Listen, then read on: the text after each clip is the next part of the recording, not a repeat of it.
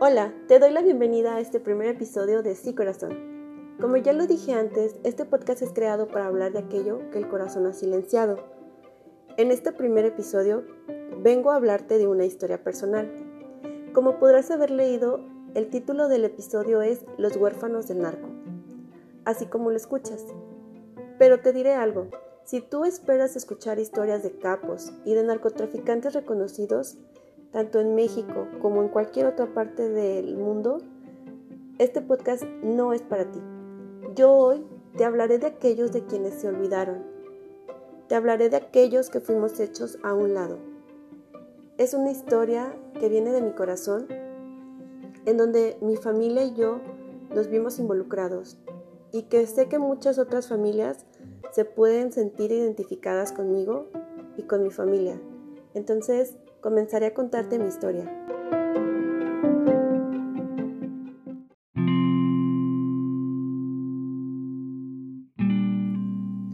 En el 2009 fue que comenzó todo este tormento.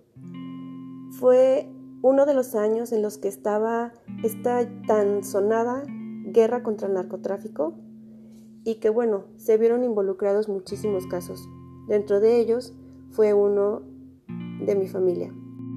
En ese momento eh, yo desconocía, para empezar, la situación que se había vivido. Mis padres pues estaban divorciados y mi papá actualmente vivía con, una pareja diferente. Yo tengo un medio hermano y ellos se encontraban eh, comiendo en un restaurante.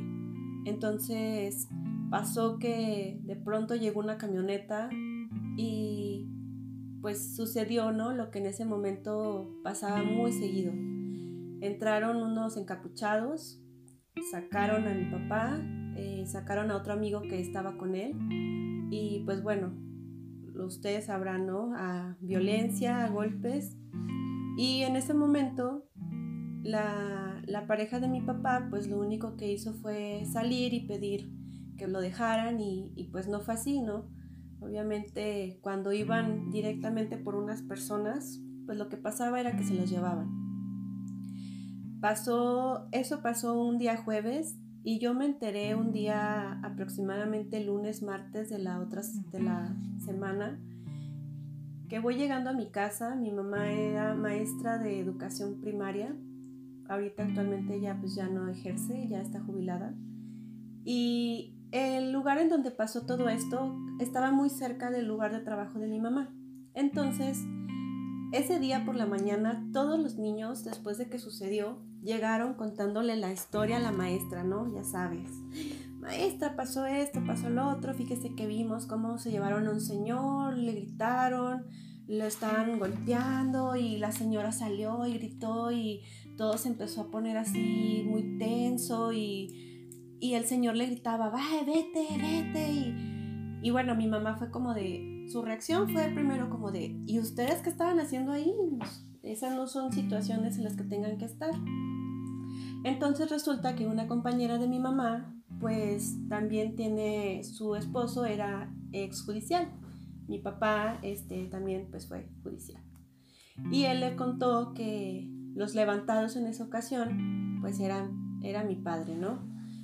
Pues mi mamá se llevó una gran sorpresa, fue un shock para ella y pues ese día decidió contarnos, ¿no? Que eh, la persona que había sido levantada, el tan, el, tan sonado caso de los levantados de ese restaurante, había sido mi papá. Y el niño abandonado de esa ocasión, pues había sido mi medio hermanito, ¿no? Entonces, pues para mí fue una gran sorpresa. Una niña de 15 años no se espera todos los días que la reciban con la noticia de que su padre ha sido levantado y que muy probablemente en tu mente lo primero que llega a tu cabeza es que pues está muerto. Bueno, pues pasaron los días, nosotros tratábamos de comunicarnos con la, con la otra esposa de mi papá para preguntarle si ella sabía algo, si le habían hablado, si lo que fuera, ¿no? La noticia que fuera. Y pues nada, no, no sucedía nada, no nos decían nada. Y de pronto, esto es la parte como más fuerte que viene de la historia. es un sábado a mediodía, yo estaba haciendo mi tarea, este, y de pronto entra mi mamá con unos ojos llorosos, entra como en estado de shock, y yo solo me le quedo viendo porque digo, ¿qué pasa? Y de pronto de su boca sale un, encontraron a tu papá. Y una parte de ti te dice, está vivo, y otra parte de ti te dice, pues lo encontraron muerto. Entonces mi primera reacción fue el, ¿dónde está? Quiero verlo. Yo salgo corriendo sin dejar que mi mamá eh, diga otra palabra, simplemente salgo, corro y llego a la puerta y en la puerta lo primero que me detiene es mi hermano con un brazo que extiende para que yo no salga de la puerta y me dice, ¿qué te pasa? Y yo le respondo, quiero ver a mi papá. Entonces mi hermano es, no lo traen aquí. Sale mi mamá corriendo detrás de mí y lo que me dice mi mamá es, tu papá falleció. Entonces, imagínense, en ese momento todo se torna oscuro, no, no escuchas realmente lo que la gente te dice, entras como en un estado de, no es cierto, y de pronto escuchas a los policías, a los judiciales que dicen, eh, necesitamos que vaya a identificar el cuerpo. Y en mi cabeza lo único que yo escuchaba era, ¿cuál cuerpo? ¿Cuál cuerpo? ¿De quién? ¿De qué están hablando? Entonces, mi mamá se tiene que dar a la tarea de identificar el cuerpo que tenía ya una semana en estado de descomposición de mi papá Hoy por hoy agradezco mucho. Sé que no todos tuvieron la fortuna de que de encontrar ese cuerpo, de que pudieran encontrar a su ser querido.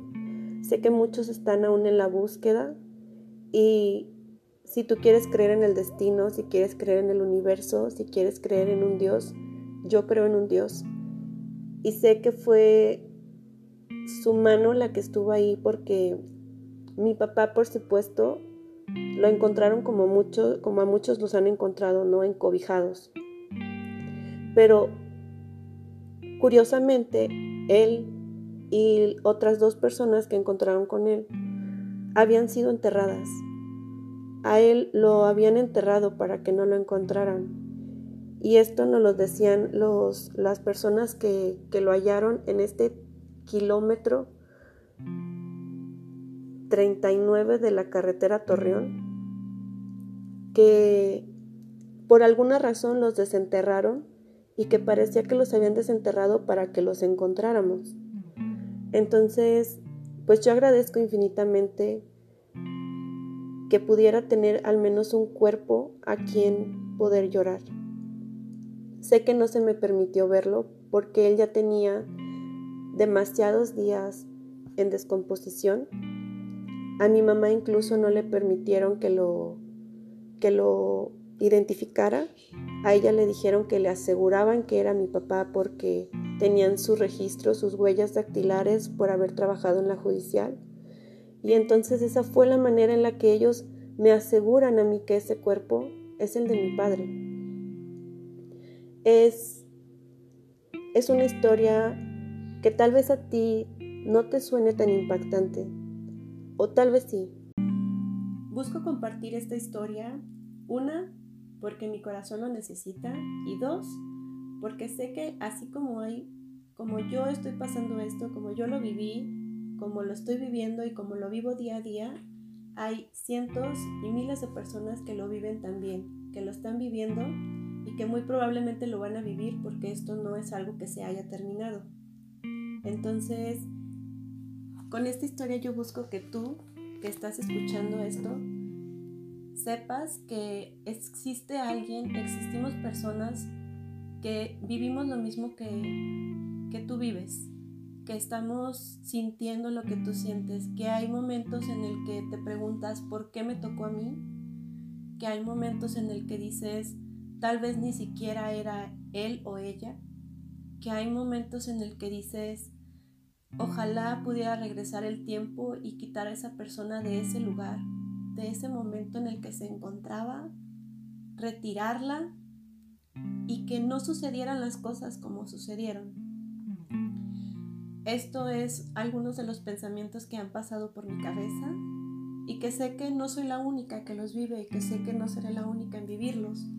Han sido noches tormentosas, han sido momentos dolorosos y te puedo decir que aunque podemos salir adelante y aunque vivimos día a día, sigue siendo algo que duele, porque cuando a ellos los levantaron, nos levantaron a nosotros. Cuando a ellos los ejecutaron, nos ejecutaron a nosotros. Cuando a ellos los encobijaron, nos encobijaron a nosotros. Y cuando a ellos los enterramos, nosotros también fuimos enterrados junto con ellos. Sé que a lo mejor hay personas que actualmente se encuentran buscando a esa persona, a esa mamá, a ese papá, a ese hermano, a esa hermana. Sé que existen personas que no los encontraron aún y que siguen todavía en esa búsqueda. Y sé que habemos algunos que los pudimos encontrar, pero aún así no sentimos que hayan regresado por completo a nosotros.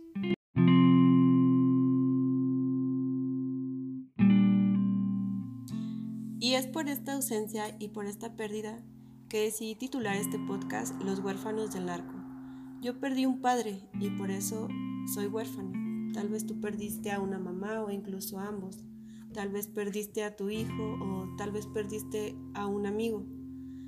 Además, bueno, este título también es inspirado en el libro de Javier Valdés Cárdenas. Él fue un periodista que trató de dar voz a todos los olvidados por la guerra contra el narcotráfico y su libro lleva este mismo nombre. Él expresó en este libro, escribo los huérfanos del narco por todos los padres desaparecidos y por las ilusiones asfixiadas de tantos hijos que agotaron sus lágrimas y perderán sus esperanzas. Y yo hoy te digo, es verdad, eso sucede y eso sientes, pero yo hoy quiero decirte que la esperanza sigue, y no por regresarlos a nosotros, sino por contar con más personas que nos acompañan en todo este proceso y poder vivir para honrar sus vidas a través de nosotros. Yo te invito a que si quieres compartirme tu historia, con gusto yo podré leerte. Si tu corazón necesita soltar un poco de esa ausencia, me sentiré honrada de escucharte. Mi red social es en Instagram, se llama como este podcast, Si Corazón, solamente le agregas el Hadmi, Si Corazón Hadmi.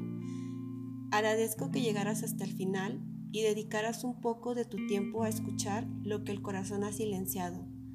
Mi nombre es Merilith y estaré encantada de que me escuches en un próximo episodio. Bendiciones. thank you